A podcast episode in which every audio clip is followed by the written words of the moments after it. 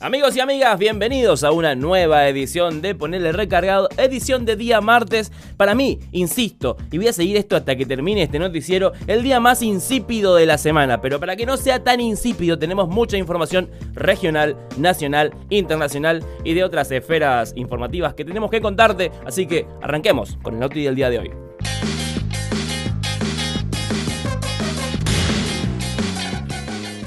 ¿Y vos querés saber qué pasa en la región? Y sí, yo también. Por eso está este segmento tan hermoso que se llama ¿Qué pasa en el NEA? Y en Formosa nos quedamos porque el Tribunal Oral Federal acaba de anunciar, de comunicar, de informarnos a todos nosotros que Bernardo Montoya y Jorge Vázquez, ex jueces de la provincia de Formosa vinculados y acusados de encubrimiento en época de la dictadura militar, van a ser juzgados por fin por este delito. Una muy buena noticia. El juicio va a ser el 24 de junio, eh, la primera parte. La segunda parte será el primero de julio, o creo que los primeros días de julio va a ser la segunda parte, que se dará de dos formas. La primera de manera presencial, la segunda de manera virtual.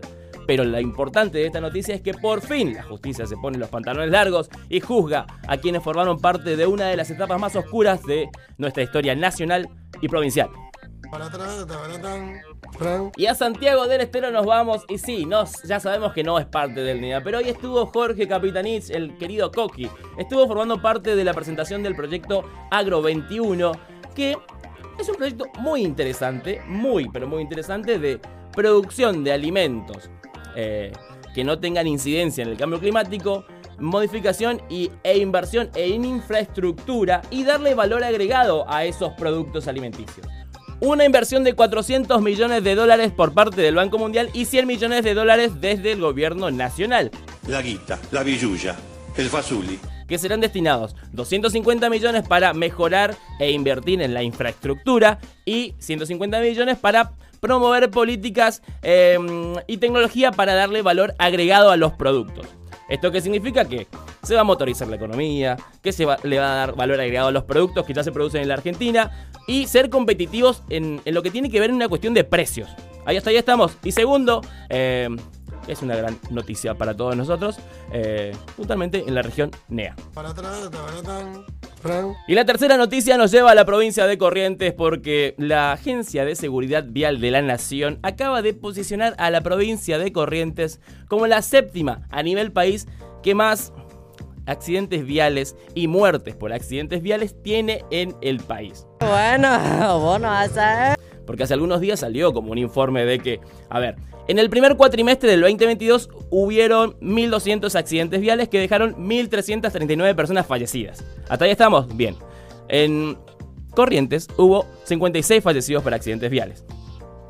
Y sigue siendo la segunda de la región NEA que más fallecimientos tiene por accidentes viales. Primera está Misiones con 71, segunda está Corrientes, tercera está Chaco y última está Formosa. Lo que se trata de generar con todo esto es promover políticas de concientización para que la gente tenga precaución a la hora de manejar y no se produzcan, accidentes viales que, bueno, vayan aumentando los datos. A pesar de todo esto, a pesar de todo esto de los 1.339 personas fallecidas en el 2022, lo que deja un índice de 11 personas en promedio fallecidas por día, es mucho menor a los índices prepandemia, donde eran 15 personas fallecidas por día. O sea, se ha reducido este, la cantidad de muertes diarias, así que es un dato, bueno, interesante. Ahora a corregir las actitudes de la gente a la hora de manejar auto, moto, colectivo o lo que sea para que empecemos a evitar los accidentes de tránsito. Y tengo el control remoto en la mano y no para cambiar de canal, sino para cambiar de segmento, porque ahora es necesario que analicemos las noticias que nadie te cuenta, las noticias que nadie analiza. Sí, las noticias bizarras.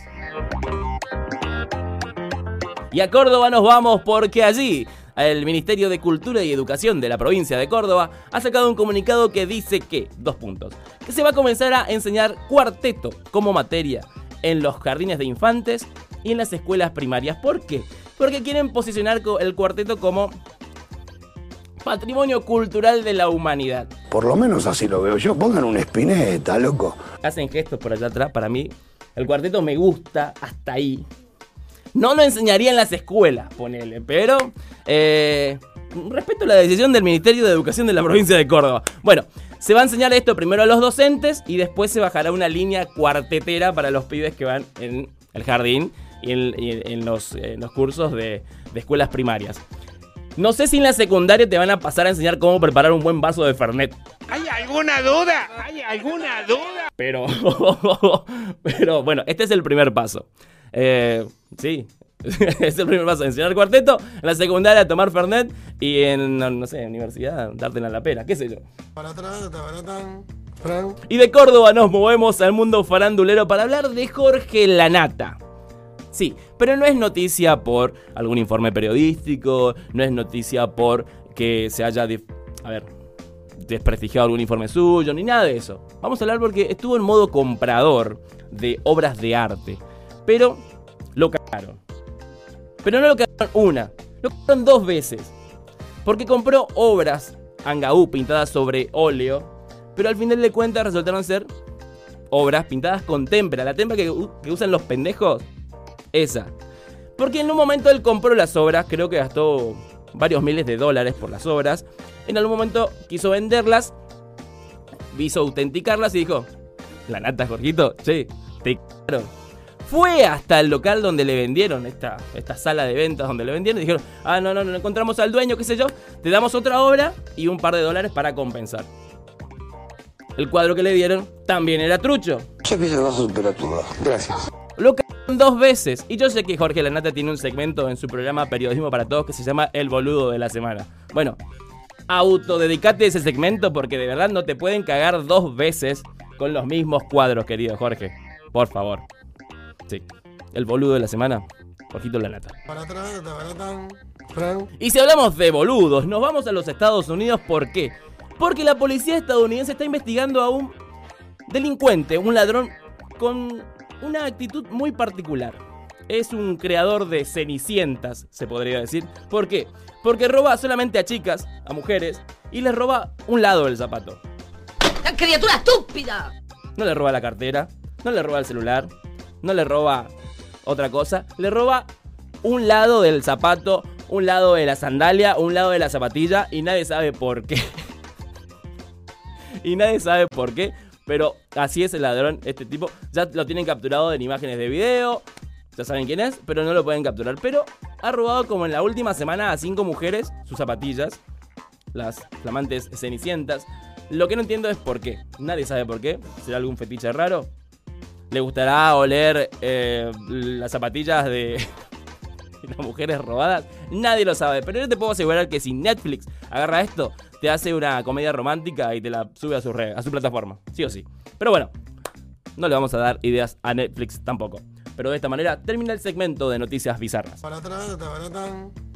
Y no quiero dejar pasar por alto que hoy es el Día del Periodista. Y en honor a Rodolfo Walsh, vamos a hablar de esto brevemente. ¿Por qué? Porque es una de las profesiones eh, que está atravesando un momento bastante crítico. ¿Por qué? Porque hay personas que son trasnochados, personas que son, em, a ver, ¿cómo le puedo decir? Especuladores, que operadores mediáticos y dejan em, a la profesión como muy por abajo. Y sos tan chicanero, pero mal. Y además que los sueldos de los periodistas ya son muy bajos. Entonces hoy es un día para reivindicar la profesión, aplaudir a los que realmente ejercen el periodismo de manera responsable y por otro lado, em, por otro lado, felicitar a todos y a todas las periodistas eh, de la República Argentina. Y así con este inicio hermoso, arranca el segmento ¿Qué pasó ahora? La p madre. Y a Bolivia nos vamos, ¿por qué? Porque ahí, en algún depósito de las Fuerzas Armadas Bolivianas, encontraron 40.000 municiones que había enviado el gobierno de Mauricio Macri en noviembre del 2019. A la pelota.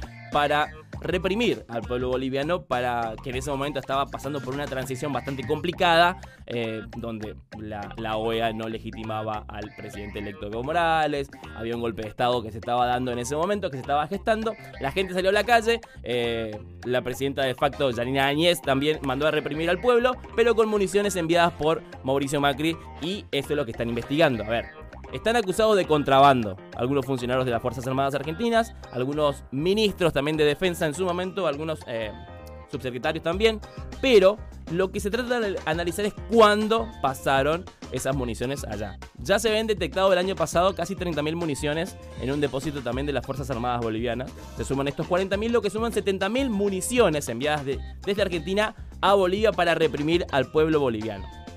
La justicia debe actuar para, bueno, entender cómo pasó esto, cómo se gestó, cuándo llegó a Bolivia y si se usaron realmente en eh, represión contra el pueblo boliviano. Cuando se averigüe todo esto y esté armado todo, vamos a ver muchas cabezas rodar por la justicia argentina. Y después de varios días de ajetreo y rosca política y económica, se publicó en el boletín oficial lo de la, la modificación del mínimo no imponible de impuesto a las ganancias, que va a ser de un piso de 280 mil pesos. Bien, eh, esto por pedido y rosca que había tenido Sergio Massa con el ministro Guzmán y el presidente Alberto Fernández en su momento, que, bueno, se llegó a un punto de acuerdo y ahora todas las personas que tengan ingresos menores a 280 mil pesos mensuales no van a pagar impuesto a las ganancias. El resto, sí, lastimosamente. Lo que sí, sí, lastimosamente. Porque, digo lastimosamente. Porque los salarios no son ganancias. Eso lo sabemos todos. Pero en definitiva, eh, esto también forma parte de la decisión política de Sergio Massa, que es un aliado de Alberto Fernández, para que el presidente tenga esta decisión política de definir y cuidar el bolsillo de todos los trabajadores, porque recordemos que no todo lo que ganamos debería ir en formato de impuestos. Así que es una buena medida que ya está publicada en el boletín oficial. El juez federal Daniel Rafecas pidió toda la información necesaria y pertinente de la licitación del gasoducto Néstor Kirchner después de lo que había pasado el día viernes con ese comunicado de NOF. ¡Qué agradable sujeto! Que, de la cartera de eh, Matías Culfas, del Ministerio de Producción de la Nación. Eh, agitando un poco las aguas con Cristina Fernández de Kirchner. En el medio se metió Alberto que le pidió la renuncia y todo lo que sabemos. Eh, posterior a esto vinieron las denuncias de diferentes estudios jurídicos, la oposición con la hormiguita Ocaña, Waldo Wolf, Patricia Bullrich y toda esa zaraza que ya conocemos de la oposición también se pusieron en el modo denunciantes. Bueno, lo que hizo el juez Rafecas es pedir la información de la licitación de la construcción del gasoducto para ver si hay o no eh, algún delito o fraude. El tema es el siguiente, que como no se llevó adelante la licitación, solamente se hizo un llamado, no se inició, nadie concursó, no hay delito, no hay fraude. Pero de igual manera pidió los papeles, la información necesaria, se la llevó todo en un pendrive para analizar y ver si realmente hay delito. Si no hay delito, bueno, esto tampoco entorpecería la obra, porque ya se está realizando la obra, se está construyendo, eh, y la idea es no paralizarla. Por eso el juez está pidiendo cautela, que va a investigar y va a comunicar los resultados de esa investigación. Así que vamos a ver qué onda. En el mundo del ambiente hay noticias que vos tenés que saber analizar para después discutirla y comentarla con tus amigos porque son muy importantes. Sí, noticias de ambiente. Y nos vamos a Corrientes otra vez porque el río Uruguay está bajando después de una crecida mm, bastante copada que tuvo en los últimos, los últimos días debido a las lluvias que están sucediendo tanto en Brasil, en Uruguay y también en la Argentina. Tuvo una crecida que casi llegó a los 8 metros en el, en el puerto de Paso de los Libres. Bueno, Paso de los Libres, una de las localidades que había sido más afectadas por estas crecidas o que iba a ser la más afectadas y ya se había preparado un protocolo para la inundación, para evacuar personas que así lo requieran y lo necesiten, con un proceso donde se le iba a brindar alimentos, un, hogar transitorio para que puedan convivir y obviamente la asistencia post inundación. Bueno, esto no se dio, pero la buena noticia es que el río Uruguay está bajando y es una, una noticia para la localidad de Paso de los Libres, provincia de Corrientes. Y de Corrientes hacemos un viaje sin escalas a República Checa porque tiene la primera ley contra la contaminación lumínica del mundo, lo cual significa que el cielo va a ser más estrellado en República Checa. Hay nuevas estrellas en la ciudad, estrellas del firmamento. ¿Y qué contempla el proyecto? Bueno, esto sería una jirafa de luz. Acá estaría el foco. Y todos los focos no tienen que pasar la horizontalidad para que esa luz no se expanda, pase arriba, entonces se puede ver el cielo y la contaminación lumínica es mucho menor a la que ya tenemos hoy en día. Lo cual me parece excelente porque tenemos que disfrutar un poco de ese cielo hermoso que, bueno, no tenemos el cielo de República Checa nosotros en Argentina, pero no tenemos las montañas de República Checa en Formosa. Pero podemos disfrutar de un cielo privilegiado, un cielo estrellado, eh, con un tereré. Pero también podríamos promover en la Argentina una ley de, para menos contaminación lumínica. Está bien, ah, están poniendo luces LED y toda esa cosa que ya conocemos, pero me gustaría disfrutar de, de, de las estrellas formoseñas o que se ven por acá. Voy a, hacer un, voy a militar una ley. Sí, voy a militar la ley de para menor, menos contaminación lumínica en Formosa. ¿Quién se suma? Nah, nah, nadie me banca. Nadie me banca. Yo sé que República Checa nos envidia el río Paraguay, lo dice la producción. Pero bueno, eh, así de esta manera cerramos el segmento de ambiente. Y ahora agarramos el buque y nos vamos navegando hacia el mundo para entender las noticias internacionales que vos tenés que saber. La primera escala es en República Dominicana porque el ministro de Ambiente y Recursos Naturales de ese país fue asesinado en su oficina de siete balazos. Estamos hablando de Orlando Mera, eh, bueno, ex ministro de, de Ambiente de República Dominicana, que fue asesinado y los motivos aún se investigan. ¿Por qué? Porque aparentemente se reunió con un amigo empresario, un amigo empresario minero, porque iba a cerrar una mina de cemento en algún lugar de República Dominicana que lo perjudicaba a este empresario. Entonces, nada, se reunió con él, le metió siete balazos, pues, pues esa la cantidad de disparos, y se atrincheró en algunas de las oficinas del Ministerio de Ambiente de República Dominicana, después se fugó y se fue a la iglesia, se vio con el cura y confesó. Eso es lo llamativo. Mataste a un ministro y te vas a la iglesia a confesar. Eso es lo que hace cualquier persona. Por lo menos en República Dominicana. Está detenido, eh, pero todavía se siguen investigando del porqué del asesinato. Todo indicaría que sería por, por bueno, impedir que se realice una obra, la construcción de una mina de cemento en República Dominicana, que hubiese perjudicado a este empresario que fue el autor del crimen del ministro de Ambiente de ese país. Y nos vamos al Reino Unido ahora porque Boris Johnson respira tranquilo, puede inflar un poco el pecho y decir, bueno, voy a atravesar los próximos 12 meses de manera más tranquila mi gobierno. ¿Por qué?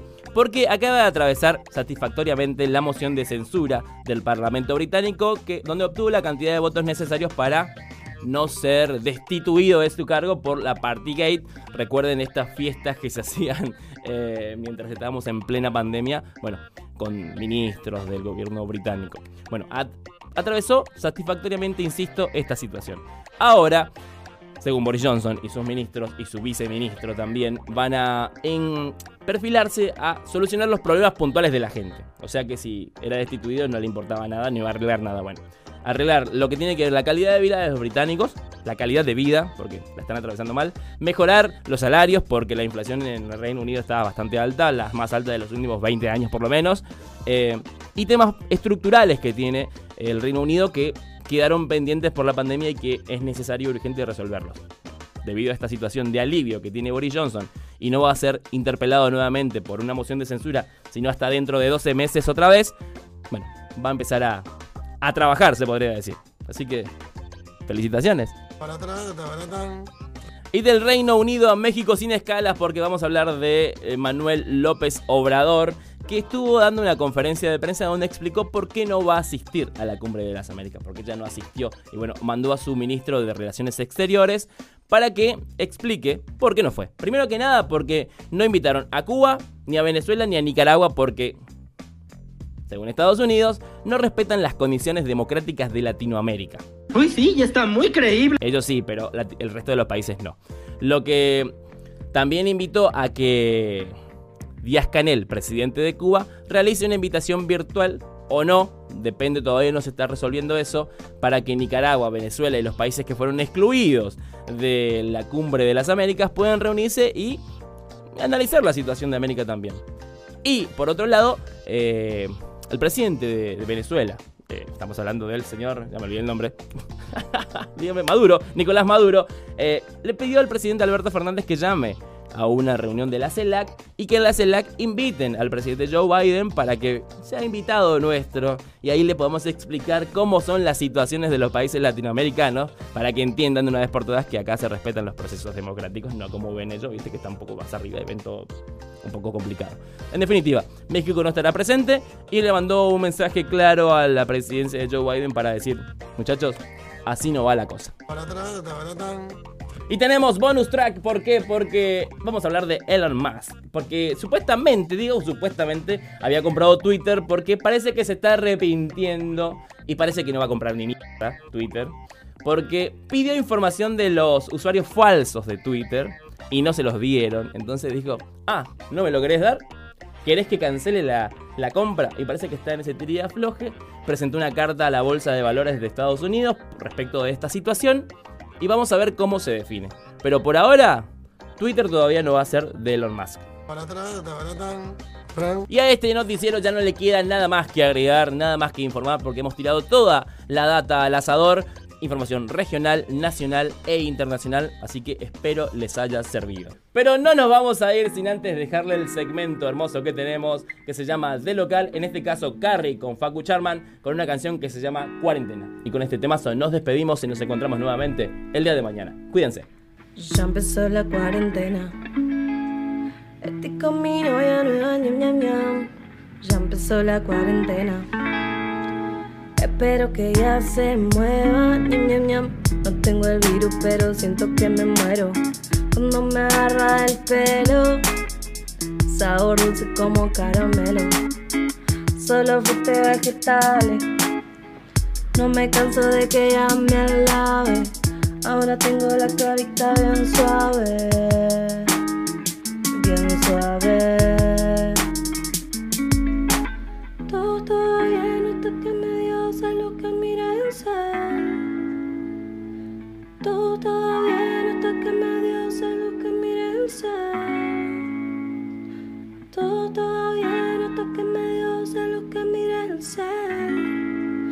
Se extendió la cuarentena con mi novia nueva, ñam, ñam, ñam. Se extendió la cuarentena. Espero que ya se muera.